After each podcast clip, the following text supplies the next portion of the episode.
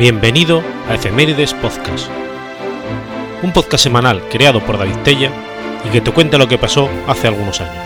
Episodio 321, semana del 7 al 13 de febrero.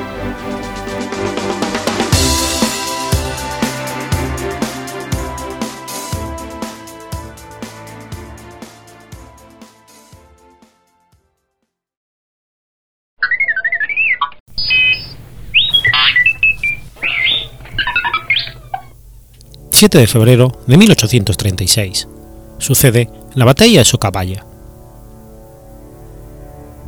La batalla de Socabaya, o batalla del Alto de la Luna, fue el enfrentamiento final entre las fuerzas de los generales Felipe Santiago Salaverry y Andrés de Santa Cruz, en el Cerro Alto La Luna, ubicado en el distrito de Socabaya, en Arequipa, donde Salaverry fue derrotado y luego fusilado en la plaza de armas de la ciudad el 18 de febrero del mismo año, consolidándose de este modo la creación de la Confederación Peruano-Boliviana. En 1835, durante la guerra interna en el Perú, el general Felipe Santiago Salaverry se había proclamado jefe supremo de la República desconociendo al presidente provisorio Luis Orbegoso el 23 de febrero de 1835. Orbegoso, que recientemente había derrotado al general Bermúdez en el sur del Perú, pidió apoyo al general Andrés de Santa Cruz, en ese entonces presidente de Bolivia, para derrocar al recién reinstaurado gobierno de Salaverry. Santa Cruz pasó la frontera con su ejército y acampó en Puno, donde tras entrevistarse con Orbegoso le fueron conferidas todas las facultades para dirigir y mandar el ejército unido Perú-Boliviano. Tras derrotar a las fuerzas restauradores del general Gamarra en la batalla de Yanacocha, Santa Cruz entró al Cusco y se detuvo allí para reorganizar su ejército. Ante el ingreso de tropas bolivianas al Perú, Salaverry declara la guerra a muerte y tras la toma del puerto boliviano de Cobija, se desplaza hacia Arequipa, donde al no contar con el apoyo de la población mayoritariamente simpatizante del proyecto confederacionista, se fue obligado a evacuar la ciudad y retirarse a las afueras mientras el ejército de Santa Cruz era aclamado a su entrada a la misma. En la batalla de Uchumayo, Salaverry vence a la vanguardia de Santa Cruz, al mando del general José Balliván que sufre muchas bajas al tratar de cruzar el puente sobre el río Chili bajo el fuego enemigo. Tres días después, ambos ejércitos se encuentran en su caballa. El ejército peruano ascendía a 1.893 hombres y el de Santa Cruz a 2.200, sin contar 700 de la división al mando del general peruano Anselmo Quiroz, que arribó al campo cuando la batalla ya había concluido. Salaverry comenzó la marcha el 5 de febrero de 1836 y pasó la noche en Congata. A las 2 de la mañana del día 6 de febrero de 1836 marchó a Tingo Grande y en la madrugada del 7 de febrero del mismo año, tras dirigir una airosa proclama a sus soldados en la que les prometía el saqueo de Arequipa en caso de vencer, continuó su arriesgado movimiento de flanqueo. Santa Cruz tuvo noticia de esto el día 6 del mismo mes y dio órdenes para que se le detuviese destacó al mismo tiempo una división para que ocupase las alturas de Paucaparta. Salaberry se apresura para tomar estas alturas, pero no lo logra y queda en la quebrada de Tingo en situación desventajosa sin contar con su artillería que se encontraba aún en desplazamiento. El ejército unido se desplazó con José Vallivian a la izquierda y Anglade a la derecha, y esto Philip Brown mandaba la reserva, su actuación en la batalla sería decisiva para la victoria. Los restauradores en ese momento cruzaban un campo sembrado de maíz atravesado por muchos muros y tapias.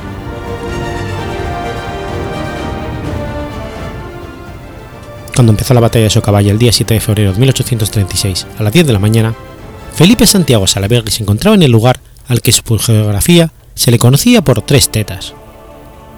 A su vanguardia había un pequeño llano, al que se llegaba por una colina conocida con el nombre de Alto de la Luna.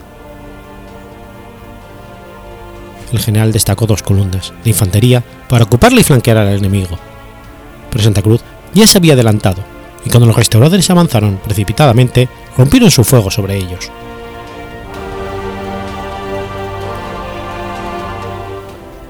Los batallones de la Guardia boliviano y Cepita peruano habían rechazado el desorden ataque de las tropas de Salaberry, que fueron retirándose con serias pérdidas. Mientras tanto, Santa Cruz dispuso que la división del general Anglade marchara sobre el centro de Salaberry, la que fue acometida por los húsares de Junín al mando del coronel Lagomarismo, que perdió la mitad de su gente en esta carga. Pero Anglade, reforzado por los lanceros de Brown, continuó su avance. La última carga restauradora fue dada por el regimiento de caballería coracero de Salaberry, que rompió la línea del ejército unido, más oportunamente reforzados por la caballería de Brown y tres compañías de infantería al mando del coronel Peralta. Las tropas de Santa Cruz rechazaron este último ataque provocando la dispersión del ejército de Salaberry y capturando a varios prisioneros. La victoria del ejército unido costó a Santa Cruz 242 muertos y 188 heridos, mientras que el ejército restaurador de Salaberry tuvo 600 muertos y 350 heridos. Consumada su victoria, Santa Cruz envió una fuerza de caballería a órdenes del general Guillermo Miller para que ocupase las alturas de Vítor y Tambo en la costa, de esta manera cortase la retirada a los fugitivos. El día 7 ocupó Miller la garganta de guerreros a 5 millas de Islay. La caballería fugitiva formó en el valle Tambo y emprendió la retirada por la costa en dirección norte. Coronel Solar, que venía a la cabeza, se quedó dormido sobre la silla y fue hecho prisionero. El resto de su tropa, unos, 900, unos 90 oficiales y 200 hombres, llegaron a guerreros rodeados de una densa neblina, cuando fueron sorprendidos por una voz que les gritaba: ¡Alto! ¡No avancen! Aquí está el enemigo. Era la voz de Miller, el coronel Mendiburu la reconoció, pero siguió avanzando hasta que estuvo delante del general. Convino rendirse con tal de que se les perdonase la vida y se les franquease en pasaporte a los oficiales para retirarse. Solo los coroneles Coloma y Higuaín rehusaron rendirse y se fugaron. Miller envió a sus prisioneros a los olivares de Catarindo, en donde pasaron la noche y después los traspasó a Arequipa. Producida la derrota, Salaberry y tres coroneles más se dirigieron a Islay por distinto camino. A fin, después de atravesar el desierto, llegaron a un pequeño manantial en el valle de Tambo. Salaberry desmontó de su caballo y después de haber concluido de, beber, dijo a uno de sus compañeros: ¿Cree usted que la batalla se hubiese perdido si no es por mis calaveradas? El día 9 de febrero, llegaron a una casucha a 6 millas de Islay. Cuando Miller tuvo noticias de estos hechos, mandó comunicarles el arreglo que había hecho con Mandiburu y conforme las condiciones del mismo se sometieron Salaberry y los oficiales que las acompañaban. El almirante Postigo desembarcó a sus tropas para rescatar a Salaberry, pero este, confiado en el arreglo hecho con Miller, le autorizó para que rindiese la escuadra en el Callao a Orbegoso, que ya había ocupado la capital. A Felipe Santiago Salaverry se le envió a Arequipa donde Santa Cruz mandó una comisión para que juzgara a los prisioneros, aparándose en el decreto de guerra a muerte suscrito en agosto de 1835 y fueron condenados a la pena capital. Los prisioneros protestaron contra tal modo de proceder alegando que no debían quitarle la vida según el acuerdo realizado con Miller, y que aquel decreto quedaba abolido por el acuerdo suscrito tras el canje de prisioneros tras la batalla de Uchamayo. El boliviano Francisco Anglada, que presidía el Consejo de Guerra, suspendió los procesos a fin de consultar con Santa Cruz, que ordenó que se les aplicara la pena de muerte. El coronel Baltasar Carabedo fue el único miembro del Consejo que se negó a firmar la sentencia y por tal decisión fue separado del servicio. El 18 de febrero Santa Cruz confirmó la sentencia condenando al jefe supremo, Salaberry, al general Fernández, a los coroneles Solar, Cárdenas, Rivas, Carrillo, Valdivia y a los comandantes Moya y Picogoa a la pena capital. El coronel José Quiroga fue suelto de tal pena por el comportamiento humanitario que demostró con los prisioneros y civiles bolivianos durante la toma de Cobija. El resto de jefes y oficiales fueron condenados a largos años de prisión y destierro. Cuatro horas después de firmada la sentencia, salían los condenados para ser fusilados en la plaza de Arequipa. Salaberry tuvo que ver la muerte de sus compañeros y protestó contra estos asesinatos. Con cerca de 30 años, vestía el uniforme de la Legión peruana y se apoyaba en un bastón, pues se encontraba algo cojo debido a una caída que sufrió. En su testamento dejó, por heredera universal, a su esposa, y fue su voluntad que se le enterrase en el Panteón de Lima.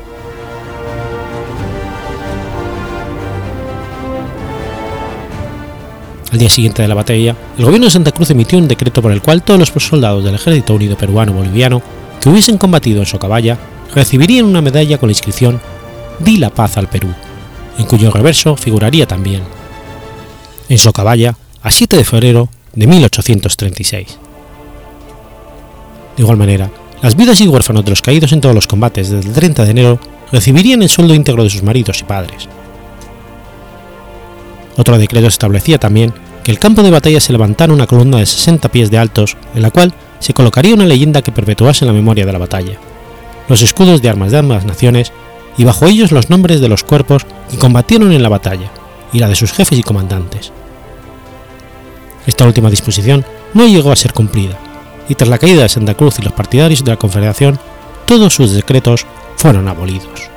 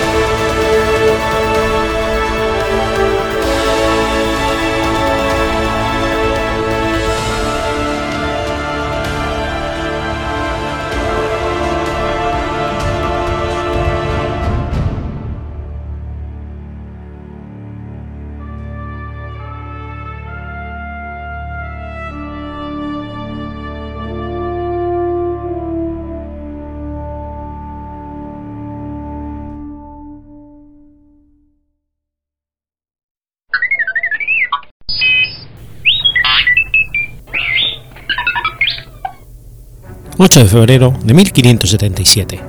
Nace Robert Barton. Robert Barton fue un clérigo y erudito inglés, profesor de la Universidad de Oxford que ha pasado a la posteridad por su largo ensayo La anatomía de la melancolía, considerado obra capital de las letras británicas. Nació en Lidley, Leicestershire, y pasó la mayor parte de su vida en Oxford, primero como alumno del Brasenose College y luego como Fellow en el Christ Church College. En 1614 terminó los estudios de teología y en 1616 fue nombrado vicario de la iglesia de Santo Tomás en Oxford. En 1626, cuando ya había publicado la primera edición y segunda de su Anatomía de la Melancolía, Barton obtuvo el cargo de bibliotecario de Oxford. Revisó y amplió el libro en cuatro ediciones más. Se dedicó al estudio de una gran diversidad de temas, que posteriormente le permitirían escribir su magna obra, un largo estudio sobre melancolía. Además de esta obra, Barton publicó Philosophaster, una comedia latina de corte satírico. La obra se divide en tres partes separadas en secciones, que a su vez se distribuyen en miembros que luego otra vez se dividen en sus secciones. La primera trata sobre las causas de la melancolía, sus síntomas, en lugar del cuerpo afectado y otras digresiones, salpicadas de desesperación y humor.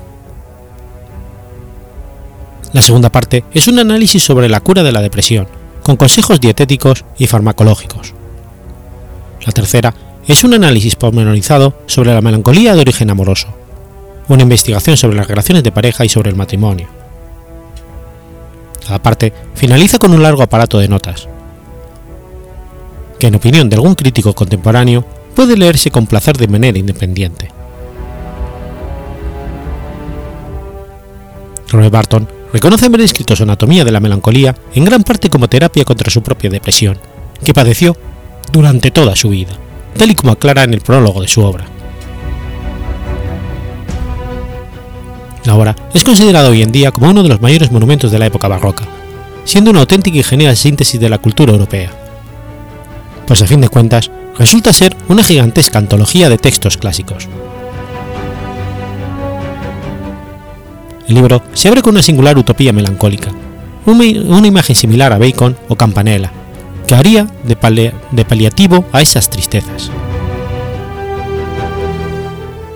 En la densa obra hay un momento en que el autor hace una caracterización global de la melancolía. Afirma en ella que es una especie de océano de dolores y sufrimientos, constituyéndose en el apéndice, en el ápice de todas las desdichas de la vida. No hay concretos dolores físicos o tormentos que alcancen o puedan provocar sus efectos.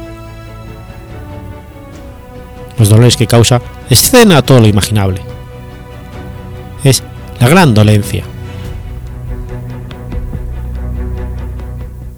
que hace inevitable parangonar estos dictámenes del siglo XVII y compararlos con lo que es, un lugar común en las apreciaciones del siglo XX, cuando se declara que es el trastorno psiquiátrico más generalizado del mundo contemporáneo. La singular labor de Barton estriba en haber caracterizado todas las modalidades de estado de ánimo, todas las disposiciones del hombre, apelando a un bagaje desmesurizado de conocimientos médicos, psíquicos y psiquiátricos y farmacológicos. Sin dejar de lado los aportes de la filosofía, de la historia, de la botánica, de la geografía y de la madre de la química, la alquimia. La idea central de la melancolía estriba fundamentalmente en la concepción renacentista del hombre y su situación en el mundo. La interpretación de la melancolía ha de apelar a los conceptos antiguos sobre los cuatro humores. Tales humores, según las concepciones de la antigüedad, determinan cuatro diferentes temperamentos, determinados fisiológicamente. Esta doctrina de los cuatro humores estuvo vigente hasta el siglo XVIII. De acuerdo con ella, las modalidades temperamentales responden a los líquidos predominantes en el organismo. Esos son los cuatro humores, la bilis negra, la flema o mucosidad, la sangre y la bilis amarilla. A cada uno de ellos corresponde un temperamento definidamente caracterizado. Estos humores nunca actúan en equilibrio, que es lo que busca el médico con atenciones botánicas, dietéticas y prescripciones de sueño. El hombre que posee demasiada bilis negra ha de ser un melancólico. Flemático será aquel quien predomine la flema. Un exceso de sangre determinará un temperamento sanguíneo y un predominio de bilis amarilla producirá un colérico.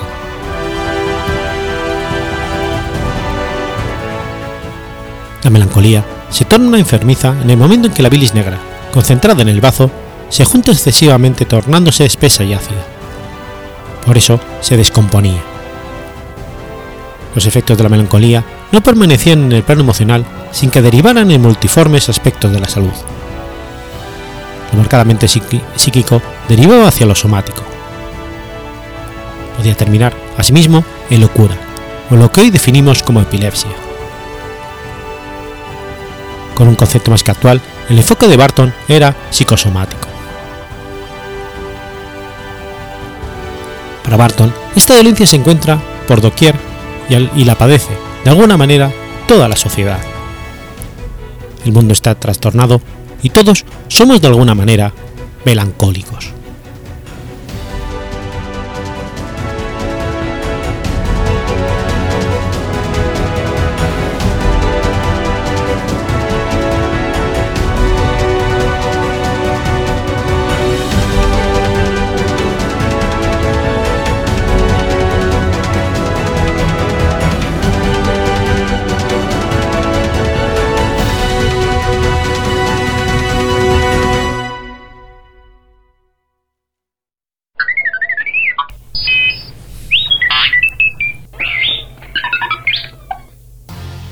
9 de febrero de 1910. Muere Francisco Febre Cordero. Santo Hermano Miguel fue un religioso miembro de las instituciones de los Hermanos de las Escuelas Cristianas y educador ecuatoriano, considerado santo por la Iglesia Católica. Bautizado con el nombre de Francisco Luis Florencio Febres Cordero Muñoz, el último por haber nacido en la festividad de aquel santo. En un futuro pasaría a llamarse el hermano Miguel, dando honra al arcángel Miguel, príncipe de la milicia celestial. Nació el 7 de noviembre del año 1854. Gran decepción y tristeza se llevó a su familia al ver que el pequeño niño había nacido con los pies deformes que lo dejó sin movilidad durante aproximadamente cinco años. Sus padres estuvieron siempre atentos al cuidado de la salud del pequeño Francisco. A los cinco años, mientras contemplaba un rosal ubicado en el patio de la casa, le pareció ver a una hermosa dama que de inmediato comenzó a decir, Miren qué hermosa es la señora que está sobre las rosas. Los padres, al percatarse del llamado de su vástago, acudieron a observar, pero hicieron caso omiso al no ver nada especial. Sin embargo, el niño continúa diciendo, Miren qué hermosa es. Tiene un vestido blanco y un manto azul. Me llama y me quiere llevar. En ese momento, Francisco se habría levantado sin problema alguno y comenzó a caminar. Fue una sorpresa para todos. La Virgen Inmaculada se había aparecido según la tradición familiar. Cabe recalcar que el mismo año en que nació Miguel, justo el mes siguiente, el Papa Pío IX proclamaba el dogma de la Inmaculada Concepción de María. Cierto día, cuando jugaba con sus primos, es acometido por un toro, quien Panchito, como cariñosamente lo trataban, sale ileso después de haber sido amparado por la Virgen María.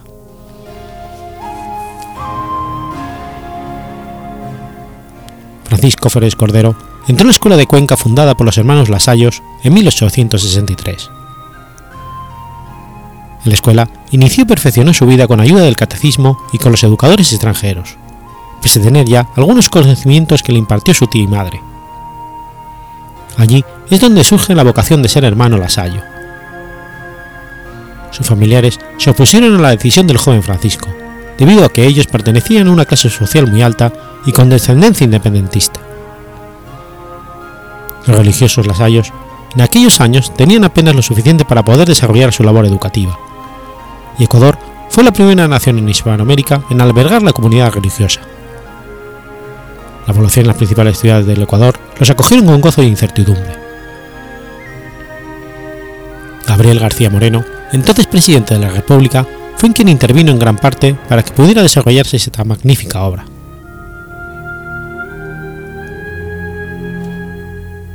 Recibió el hábito de los hermanos de las escuelas cristianas el 24 de marzo de 1868 y deja su familia y sus pomposos apellidos para convertirse en el hermano Miguel, que fue creciendo en gracia con una gran inteligencia y sabiduría. Contribuyó durante el resto de su vida a la enseñanza de las escuelas cristianas. Su misión era la dedicación a la enseñanza del tiempo a tiempo completo a niños de todas las clases sociales, quienes lo llamaban afectuosamente el Santo, por su carácter tierno y sus dotes de humildad. Desde clases elementales hasta superiores, se le encomendaron donde también acostumbraban a dar clases de catecismo diarias. Publicó gran número de libros con adaptaciones de obras con el seudónimo de Bruño. En 1907 es exiliado a Francia por el gobierno anticlerical del presidente Eloy Alfaro. Más tarde es enviado a Bélgica y finalmente a España. Tiempo después, el hermano Miguel contrae una pulmonía y muere, en honor de santidad, el 9 de febrero de 1910, en Premia del Mar, en la antigua Casa del Noviciado. En su agonía, preguntó si tenía tristeza de morir lejos de su patria y admitió que no, puesto que esos eran los designios del Señor. Sus restos fueron trasladados de España a Quito, pasando antes por el puerto de Guayaquil. En 1937 fueron vandalizados durante la Guerra Civil Española, pero gracias a un ministro ecuatoriano se pudo realizar la repatriación al Ecuador, por lo cual fue recibido con gran honor y honra. Inmediatamente se inició el proceso de canonización.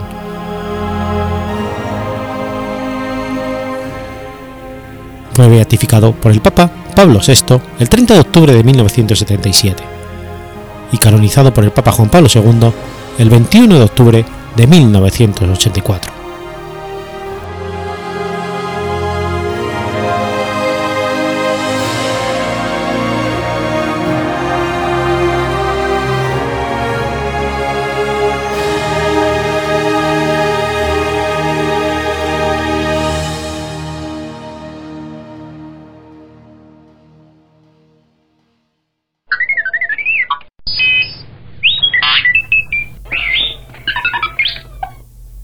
10 de febrero de 1722. Muere el pirata Bartolomeo Roberts. John Roberts, más conocido como Bartolomeo Roberts, fue un pirata galés. Por el número de sus atracos, estimados en al menos 400, ha sido considerado como uno de los más exitosos de la historia.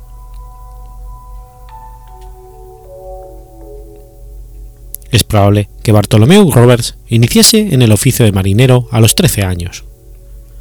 También se estima que pudo haber formado parte de la Marina Real Británica entre 1702 y 1713, participando en la Guerra de Sucesión Española. Terminado este conflicto, trabajó en los barcos que transportaban esclavos como uno de tantos desempleados que dejó la guerra. En 1718, su nombre fue mencionado por un pirata de nombre John Plain, quien escribió una crónica de cierto viaje realizado desde Rhode Island hacia África. Este testimonio describe una desavenencia del galés con Edward England, también parte del grupo, mientras se decidía una separación de los marineros, lo que constituye un posible indicio de que está involucrado en la piratería antes de lo estimado. Hasta 1719, John Roberts era un sujeto que por su estilo de vida podría ser calificado como honesto.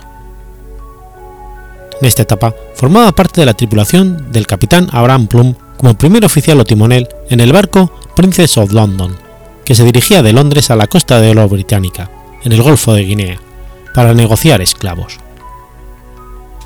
Fue en este tiempo que decidió cambiar su nombre por Bartolomeo. Una vez en el lugar y junto con otros dos navíos, los mercaderes fueron asaltados sin oponer resistencia por piratas al mando de Orwell Davis, que posteriormente vendió las naves capturadas.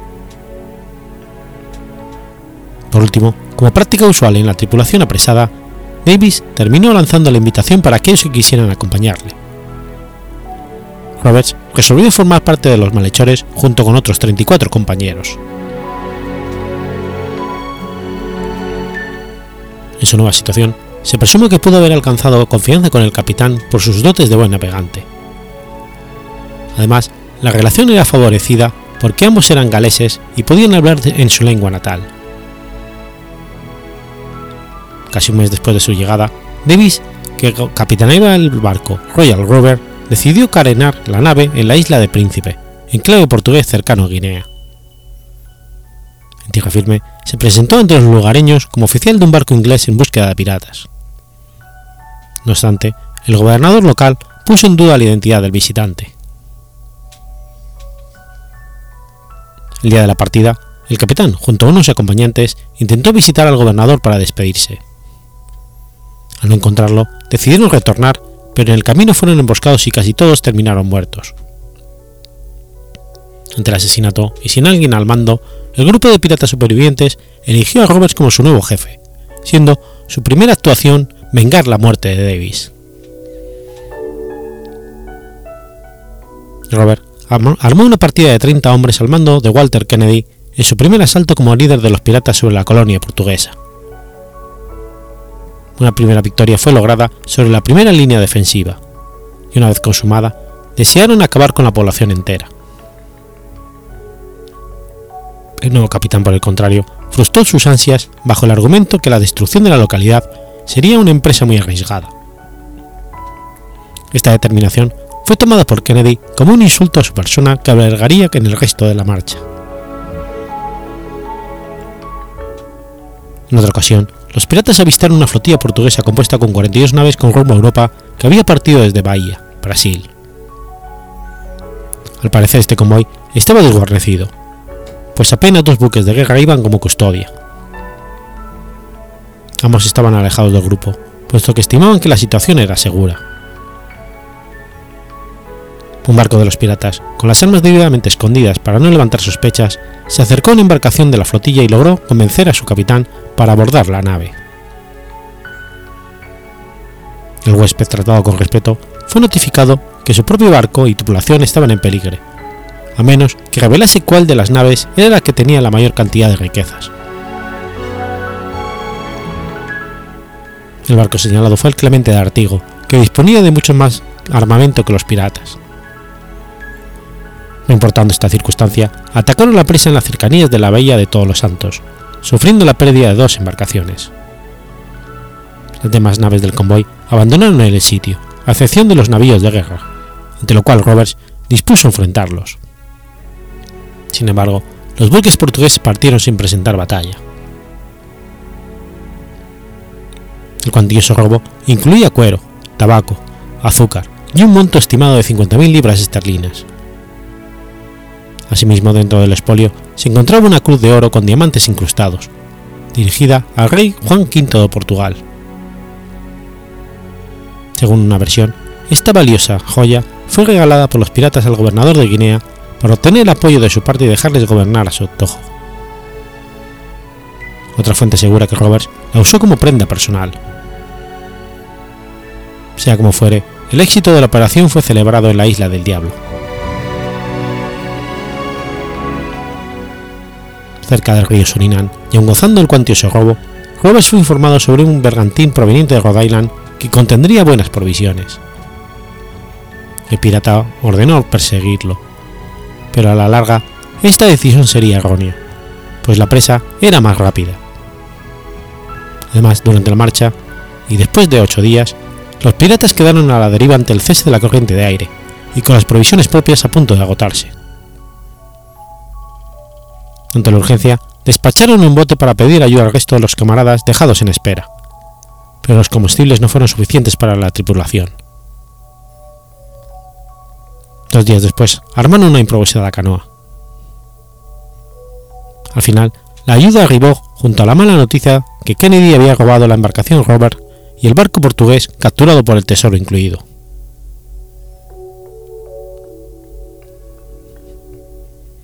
Kennedy, de una personalidad opuesta al refinado Roberts y con antecedentes de haber sido un ladronzuelo, había prometido más riquezas a los desertores. No obstante, terminó siendo ejecutado en la ciudad de Londres el 19 de julio de 1721. Con este punto, el capitán pirata escribió sus conocidos artículos, obligando a su tripulación a jurar su cumplimiento ante la Biblia.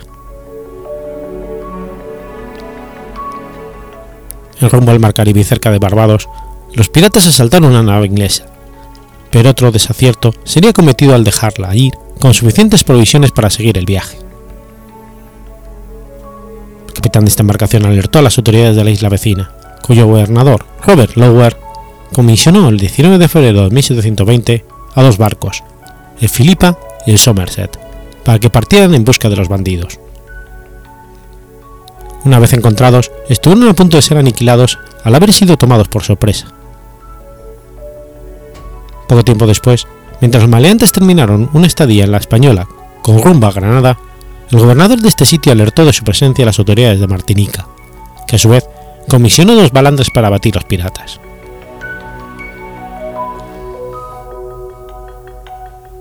En junio de 1720, mientras huían de las patrullas de Martinica, Roberts y su tripulación se dirigieron a Trepasey, en Terranova, a donde se encontraban concentradas unas 22 naves. Una vez allí, resolvieron atacar la población. La primera cometida destruyeron todas las embarcaciones, a excepción de una galera de Bristol. Posteriormente desembarcaron en la localidad hasta dejarla reducida a ruinas. Los piratas continuaron sus fechorías por las poblaciones vecinas. Sin embargo, una vez que consideraron que los hechos serían conocidos por los alrededores, se dirigieron rumbo a sur. En el transcurso de la expedición, atacaron una flota francesa, dejando a un barco a salvo, el cual Roberts tomó para él mismo y lo bautizó con el nombre de Fortuna. En este tiempo, un periódico reportó que el capitán pirata se hacía llamar el almirante de las islas de Sotavento. Tras el ataque sobre Terranova, los piratas se dirigieron hacia Guinea. Sin embargo, debido a que sus provisiones escaseaban, retornaron a las Indias Occidentales. En este punto, el estado de la tripulación era lamentable, tanto que debían reducir la ración de agua a un trago por cabeza cada 24 horas. En el trayecto se toparon con un barco desde la isla de San Cristóbal, cuyo capitán se unió al grupo y les, y les proporcionó provisiones. Este sujeto supo la noticia que en la isla de Tobago había dos buques de Martinica merodeando para apresarlos. Enfurecidos, los piratas declararon la guerra y enarbolaron una bandera con las siglas ABH AMH, siglas de Barbadian Head a Martinicans Head, es decir, las calaveras de los gobernadores de Barbados y Martinica como símbolos para demostrar su furia por ambos. No obstante, y de acuerdo a una opinión, izar estos emblemas era más un pretexto para asaltar cualquier nave que se le atravesase en el recorrido. En octubre de 1720, cerca de la isla de Santa Lucía, atacaron un convoy de naves francesas e inglesas y después partieron a Guadalupe antes de dirigirse a Guinea. en la ruta hacia África. Roberts se enfrentó a una trifulca en su barco, del cual resultó herido, y en lo cual mató al tripulante James Perry. Este individuo era amigo de otro sujeto que se encontraba ausente, de nombre Richard Jones, que al momento de conocer del asesinato de su compañero, se abalanzó sobre el capitán a quien terminó dando una soberana paliza. A pesar de todo, la mayoría de la tripulación apoyó al jefe pirata único juicio fue organizado contra el agresor, siendo decidido darle dos azotes por tripulante. Lejos de dejar terminado el asunto, John se alió con un sujeto de apellido Antins que también sentía resquemor del capitán, porque su barco era considerado como un simple auxiliar de la nave principal comandada por Roberts. Ambos armaron un complot y escaparon a la costa africana, llevándose parte del botín y unos 70 hombres, la deserción molestó a los restantes tripulantes, pero Roberts trató de no darle importancia al asunto, pues pensaba que hubiera sido peor un motín general. En lo restante, continuaron sus fechorías en las cercanías de la costa de Senegal. En abril de 1721, los piratas atacaron una fragata de la Royal Africa Company de nombre Onslow, que rebautizaron como Royal Fortune, y armaron con 40 cañones. En junio de ese mismo año, Roberts fue informado acerca de dos buques de guerra británicos que rondaban en su búsqueda. Su presencia se debía a que en este punto los piratas estaban causando serios problemas a las compañías navieras británicas. A pesar de las noticias, los forajidos pasaron un tiempo en Viejo Calabar, donde bebieron y abandonaron todo con cuidado.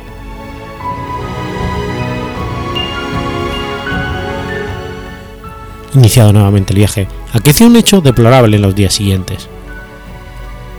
Cerca de Port Nova, actual Benín, los piratas asaltaron una flotilla en la que estaba incluida una nave que transportaba esclavos. Un rescate por esta embarcación fue demandado, pero su capitán se rehusó ante tal requerimiento. Ante esto, Robinson ordenó vaciar a los cautivos antes de incendiar el barco. Sin embargo, ante la lentitud de la operación, los bandidos prendieron fuego a la nave. Muchos infortunados murieron en el siniestro, y otros se lanzaron al agua pereciendo en una zona infestada de tiburones. Reiniciada la marcha, Robert fue nuevamente informado acerca de dos naves británicas. Ante el aviso, los malhechores se dirigieron hacia Cabo López con los navíos Royal Fortune, Good Fortune y Ranger. Por su parte, los barcos británicos rastreadores no estaban en buenas condiciones, por lo que el único que continuaba la búsqueda del pirata había sido Shallow. Challoner Ongle, capitán al mando, decidió atacar lo más pronto posible, antes de que Roberts escapase. El 5 de febrero de 1722, el Shallow fue avistado por las naves piratas, pero no pudo seguir avanzando debido a un banco de arena, algo que los bandidos interpretaron como una cobardía. De esta manera, el Ranger, comandado por James Skirme, comenzó la cometida. Sallow se alejó con la intención de que en caso de una batalla sus cañones no fueran escuchados en la costa. Al final, las tripulaciones trabaron batalla resultando el Ranger severamente dañado con el resultado de 10 hombres muertos y 20 heridos. Ogle envió un bote para pedir la rendición. Sin embargo, antes de abandonar, de abordar el barco pirata, se escuchó una explosión ocasionada por alguno de los mismos forajidos. Aparentemente esto se debió a que preferían no ser tomados con vida. Ogle se dirigió para Cabo López el 9 de febrero. En este lugar se encontraba el Royal Fortune, comandada por Bartholomew, quien emprendió la ofensiva al día siguiente. El 10, por la mañana, inició la batalla. Los piratas decidieron enfrentar las descargas del Shadow, pero el combate finalizó cuando Rogers falleció al recibir un impacto en la garganta después de una segunda andanada. Se supone que el cuerpo fue tirado por la borda, como era su deseo, el cual iba vestido con lo mejor de su vestimenta, de color púrpura y adornado con encajes. Según una fuente, de la flotilla capturada y después de un juicio en Cape Coast, 74 piratas fueron asueltos, 70 antiguos esclavos retornaron a su antigua condición, 54 fueron colgados y 37 recibieron sentencias menores.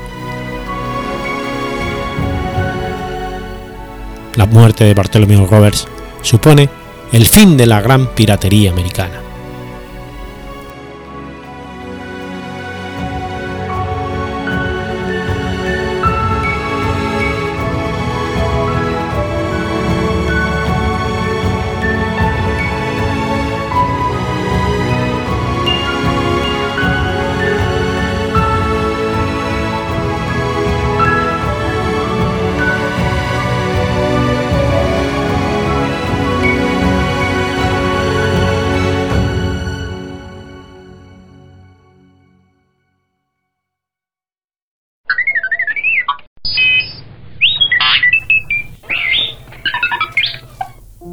11 de febrero de 1942. Comienza la Operación Cerberus.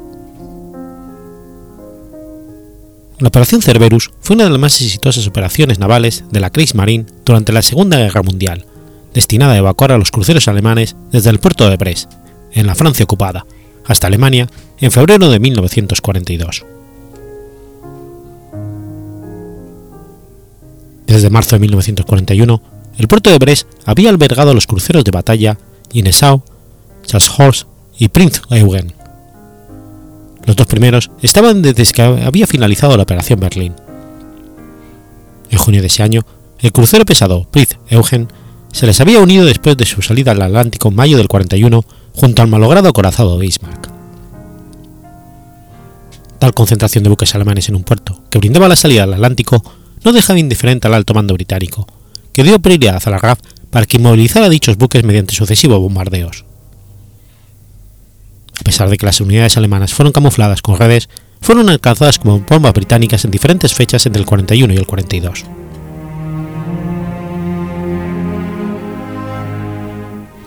En abril de 1941, en Essenau, había sido alcanzado por cuatro bombas de aviación que lo dejaron en la dársena de reparaciones.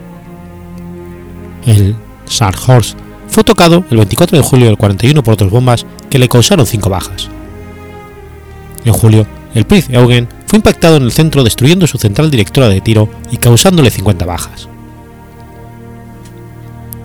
Los británicos habían destinado un total de 800 aviones, 1.200 toneladas de bombas y más de 100 aviones perdidos para mantener inmovilizadas a las unidades alemanas. La salida del puerto había sido minada y además el canal de la Mancha también se había minado, Para las reparaciones de dichos buques, el alto mando alemán había destinado unos 10.000 obreros que requerían en promedio tres meses para reparar los daños por cada buque dañado. Adicionalmente, se había destinado a Brest miles de hombres de la Luftwaffe y de la Wehrmacht para reforzar las defensas antiaéreas. El gran almirante Heinrich Reder ah, no había mostrado iniciativa alguna para extraer dichas unidades, continuamente bombardeadas en Brest, y su pasividad había llamado la atención de Adolf Hitler, que temía que Noruega pudiera ser liberada por los aliados y requería de todas las unidades navales que disponibles para disuadir al enemigo de reconquistar estos territorios. Además, el puerto de Brest se había llenado de espías que simulaban ser obreros del puerto e informaban al alto mando británico de todos los movimientos de estos cruceros. Los británicos sospechaban que los navíos alemanes podían salir de Brest, pero no se tomaron mayor interés en el asunto, ya que pensaban que si lo hacían sería de día. El plan alemán contemplaría precisamente lo que los británicos no esperaban. Hitler, encolerizado ante la pasividad de la OKV naval, representado por Reider y que reprochaba su, ineptitud, le convocó a una reunión el 13 de noviembre del 41 para que explicara su postura ante esta incómoda situación estratégica. Reider explicó la situación que afectaba a los cruceros alemanes y Hitler le propuso que elaborara un plan de operaciones que implicara el cruce del Canal de la Mancha. Reider, sorprendido por la audacia de la propuesta, prometió analizar la idea y presentar un plan para diciembre de ese año. De no remediarse la situación, Hitler ordenaría el desarme artillero de los buques y el traslado de sus cañones a las defensas noruegas. Sin embargo, el 8 de enero de 1942, Hitler tuvo que recordar a Raeder su compromiso y este presentó sus objeciones al respecto, argumentando que la operación suponía la total pérdida de los buques debido a las minas y principalmente a que al cruzar el canal requería el alcance del RAF. Para dirimir el tema Hitler, convocó una junta para el 12 de enero del 42 en Wolfsburg, donde estaría la totalidad del alto mando de las fuerzas alemanas. A dicha reunión asistieron Otto Ruch, comandante de las fuerzas alemanas en Noruega, Adolf Galar, a cargo de las inspecciones de cazas del canal, Hans Heisknocke, jefe del Estado Mayor de la Luftwaffe, Otto Ziliax, jefe de la escuadrilla de cruceros, y Wilhelm Keitler, comandante en jefe de las Fuerzas Armadas, además de Reeder. En dicha reunión se discutieron rutas alternativas, pero Hitler insistió en que fuera por las vías más cortas, a través del canal. Reeder entonces cedió en sus objeciones planteando que si tenía suficiente cobertura de cazas y unidades navales de apoyo menores, incluidos dragaminas, se podía realizar la misión. La agrupación alemana sería escoltada durante la noche por Ju-88 nocturnos y por el día, además, por Heinkel G-111, equipados con aparatos antiradar.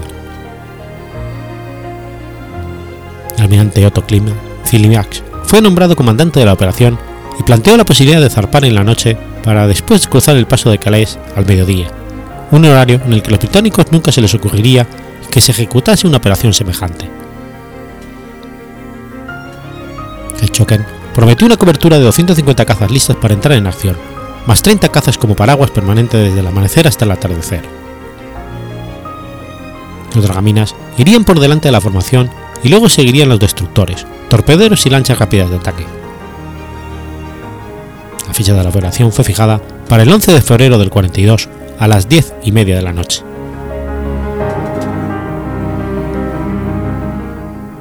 A las 10 y 40 del 11 de febrero del 42, la agrupación de cruceros conducida por otro Ciliax zarpó desde Brest. Fuera les esperaban seis destructores de Henry's Bay, más las lanchas torpederas. Despegaron además 30 Ju-88 equipados para combate nocturno. El Schwarzhorst sirvió de buque insignia y fue comandado por el capitán Kurt Kassar Hoffmann. El mismo puerto de Brest fue cubierto con humo químico neblinoso para encubrir las acciones. Las tripulaciones germanas no fueron informadas del destino para evitar cualquier fallo de seguridad. Desde la costa francesa, el general de brigada Wolfgang Martin inició la perturbación electrónica con sus equipos de tierra para interferir el, el radar enemigo. Suerte estuvo del lado alemán, ya que el submarino británico HMS Ceylon estaba en esos momentos recargando baterías y no tenía su radar operando. Y además, el tiempo se presentaba muy rascoso, con nubes muy bajas. La agrupación alemana se desplazó a 30 nudos bajo un tiempo inclemente que favorecía el encubrimiento. Un avión británico equipado con radar, que justo falló esa noche, no detectó la agrupación que estaba saliendo del puerto en el siguiente orden. crucero pesado Prince Eugen y los dos cruceros de batalla Dienstau y Scharnhorst, dos destructores en los flancos, uno detrás y el destructor Z-29 con Harry Bay a la cabeza de la formación. La flotilla de 80 dragaminas al mando del capitán de corbeta Karl Bergel iban muy adelante de la formación detectando e inutilizando campos minados e informando a Ciliax de sus hallazgos. En total, inutilizarían unas 119 minas de distinto tipo.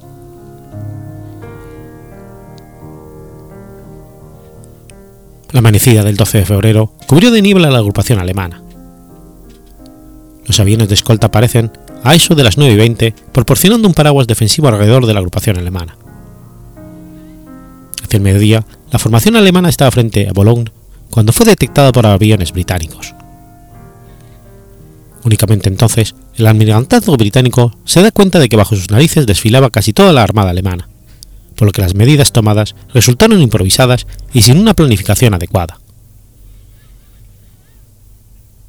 Hacia las doce y media, una escuadrilla de lanchas torpederas provenientes de Dover atacó infructuosamente a la agrupación alemana, sin conseguir ningún impacto, principalmente debido al grueso oleaje. Al mismo tiempo, una escuadrilla de aviones, Faray Swordfish, al mando del capitán Eugene Esmond, intentó acercarse al perímetro defensivo, pero fue rechazada de forma eficaz, siendo abatidos seis aparatos. Esmond pereció y uno a uno los aparatos son derribados tanto por los cazas de cobertura como por la artillería antiaérea. El Swarthorse evitó unos torpedos haciendo una guiñada y al recomponer el rumbo chocó con una mina que le quedó al garete. Las máquinas dejaron de funcionar y literalmente el buque se apagó. Ciliax tuvo que transbordar a un destructor, el Z-38, con toda la documentación de la operación. Tanto el Jinsao como el Prince Eugen pasaron por sus costados a gran velocidad sin detenerse. A las 13.30 aproximadamente, se produjo un ataque combinado aéreo y de una flotilla de destructores británicos que se acercaban a la agrupación alemana e intentaban colocarse en posición de lanzamiento de torpedos. El Nassau y el Prince Eugen rechazaron el ataque siendo el HMS Winchester alcanzado repentinamente por una artillería alemana. Ninguno de los 30 torpedos lanzados alcanzó la agrupación alemana. El Schwarzhof, tras media hora de quedarse el garete, increíblemente no fue atacado y pudo reanudar su carrera de rezagado tras los dos buques alemanes. Por lado del almirantazgo británico, se cometió un error táctico al subestimar la velocidad de la agrupación alemana y las medidas tomadas que quedaban sin efecto. Desde las costas británicas, los cañones de largo alcance dispararon contra las fuerzas alemanas, pero Ciliax literalmente se pegó a la costa francesa y los disparos se quedaron cortos, además de que los buques fueron encubiertos por humo artificial de los destructores. En conjunto, la agrupación alemana debió soportar el ataque constante hasta el anochecer del 12 de febrero, de un total de 680 aviones británicos que no lograron ningún resultado, sufriendo por su parte 13 bajas y 41 aviones entre bombardeos, cazas, torpedos y torpederos contra 17 casas por parte de la Luftwaffe. Un grupo de aviones bombardeos británicos sembraron minas magnéticas frente a la salida del río Elba, que finalmente derribaron hacia la costa sin resultados. A la altura de la isla Terschin de Elginsnau chocó con una mina proa, pero los daños no le impidieron seguir navegando aunque tan solo a 25 nudos. El Charles volvió a chocar con otra mina en el sector de máquinas, que le dejó a velocidad muy reducida. Al amanecer del 13, el Jinsao y el Prince Eugen entraron en el río Elba en pos del canal de Kiel y el Scharnhorst se dirigió a Belhausen, siendo recibidos como héroes. Por el lado británico, la travesía de la carrera de la agrupación alemana causó indignación en el pueblo británico, que se sintió humillado y con cierta sensación de que su fuerza aérea era incapaz de atacar blancos en movimiento. Pero paradójicamente, la nueva ubicación de los cruceros pesados alemanes alejaba el peligro de que salieran al Atlántico y además estaban aún a la merced de los bombarderos de largo alcance de la RAF. El lado alemán, La, operación fue una de las más exitosas llevadas a cabo por la Armada alemana y dejó a los británicos abatidos. La propaganda alemana aprovechó este momento para reivindicar los éxitos de la Kriegsmarine por su coordinación y audacia, alabando a Hitler por su genio estratégico.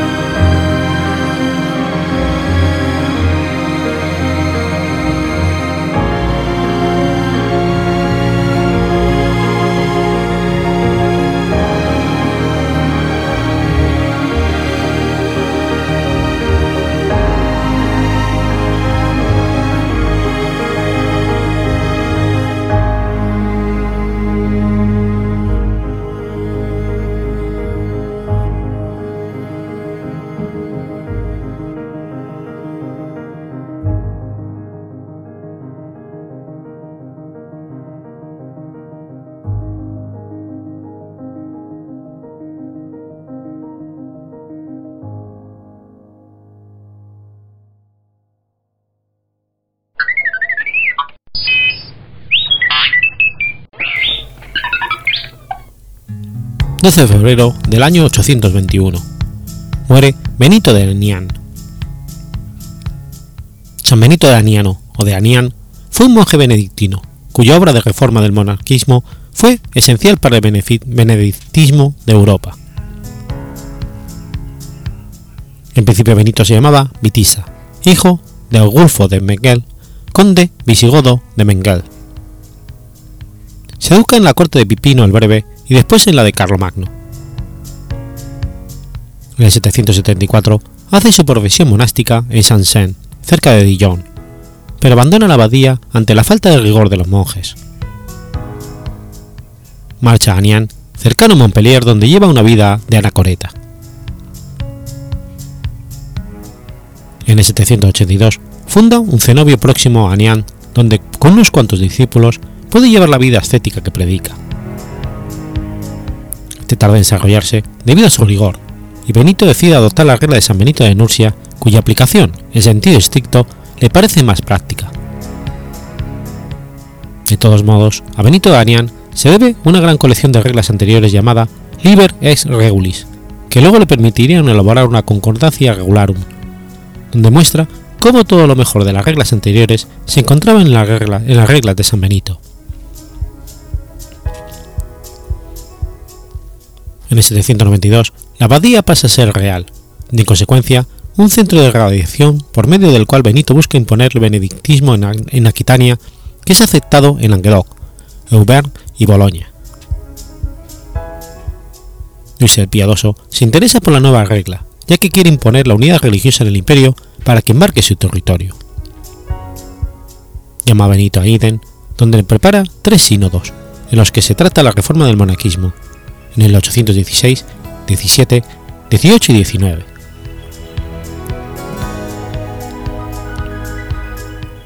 Impone la regla de San Benito de Nursia y la libre elección del abad. Desde Missi Monastisi velan por su aplicación y decisión. Benito quiere integrar la abadía en las instituciones del imperio, al igual que Luis el Piadoso. El abad se convierte en un verdadero jefe de la comunidad. La obra de Benito no solo es una obra de unificación, sino también una lucha contra el adoptismo, difundida por la liturgia romano-franca y la escritura minúscula. Los cambios aportados se adoptan rápidamente en Sajonia e Italia desde 1820. El benedictismo va imponiéndose en Europa y termina creándose Cluny. Sin embargo, a partir de esta regla única, se crearán normas propias en cada abadía.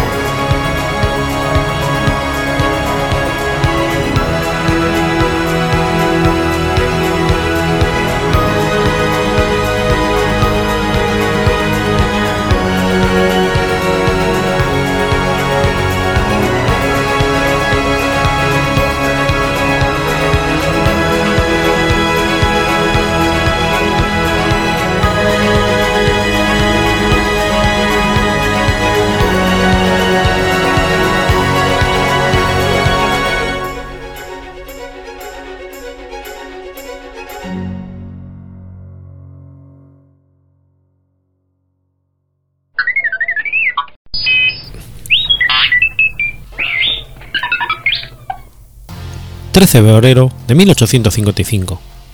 Nace Paul Deschanel. Paul Eugene Louis Deschanel fue presidente de Francia entre el 18 de febrero y el 21 de septiembre de 1920. Hijo de Émilie Deschanel, profesor del College de Francia y senador, nació en Bruselas, en donde su padre estuvo exiliado entre los años 1851 y 59, debido a su oposición a Napoleón III siendo así uno de los dos únicos presidentes franceses nacido fuera del territorio francés. Estudió leyes, comenzando su carrera como secretario de Desalles, de Maurès y de Jules Simon. Elegido diputado por Henri Delors en 1885, se convierte desde el principio en uno de los más notables oradores del grupo progresista republicano. Fue presidente del Congreso de los Diputados de 1896 a 1901, reelegido en 1902 y rechazó el cargo. Sin embargo, regresaría de manera brillante en 1904 y 5, apoyando la ley de separación de la Iglesia y el Estado. En lo sucesivo, como parlamentario y presidente de la Cámara, se dedicó a la lucha contra la izquierda. Sus discursos de Marsella, Carmas y Roubaix fueron triunfos de la elocuencia y claridad expositiva de la política y objetivos sociales del Partido Progresista. Fue elegido presidente de Francia el 17 de enero de 1920. Aspiraba a un rol más activo que el que había sido de rigor durante la Tercera República Francesa, pero su salud mental le impidió poner sus ideas en práctica. Como presidente, su comportamiento excéntrico provocó cierta consternación. En una ocasión, después de que un grupo de escolares le regalase un ramillete de flores, se las devolvió arrojándoselas de una en una. Todo ello culminó en la madrugada del 20 de mayo de 1920, cuando tras haber ingerido varios somníferos, se cayó por una ventana del tren presidencial cerca de Montcarguis. Se le encontró deambulando en pijama un platero, que lo acompañó al puesto del encargado del paso a nivel más cercano. Poco después de aquello, abandonó un reunión de estado y se introdujo completamente vestido en un lago. Renunció el 21 de septiembre de 1920, siendo ingresado en una institución. Al año siguiente de su renuncia, fue elegido senador, cargo que ocupó desde el 9 de enero de 1921 hasta su muerte. Fue el único jefe de Estado francés durante cuyo mandato no fue ejecutado ningún condenado. La pena de muerte fue abolida en 1981 con el, apoyo del presidente François Mitterrand. El mismo fue durante mucho tiempo un opositor a la pena capital.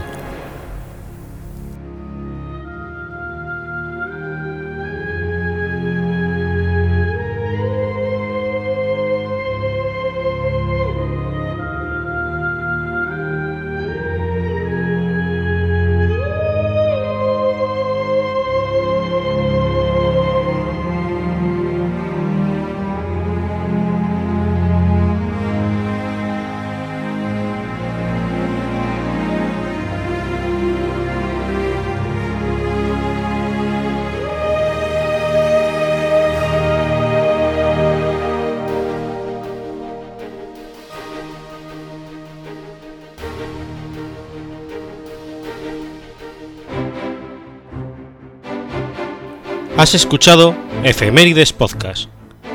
Si quieres ponerte en contacto conmigo, puedes hacerlo por Twitter a la cuenta arroba efemeridespod o mi cuenta personal, arroba telladavid, o por correo electrónico a la dirección efemeridespod.gmail.com.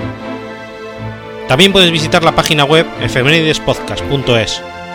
Y recuerda que puedes suscribirte por iTunes y por iBox, y tienes un episodio nuevo cada lunes.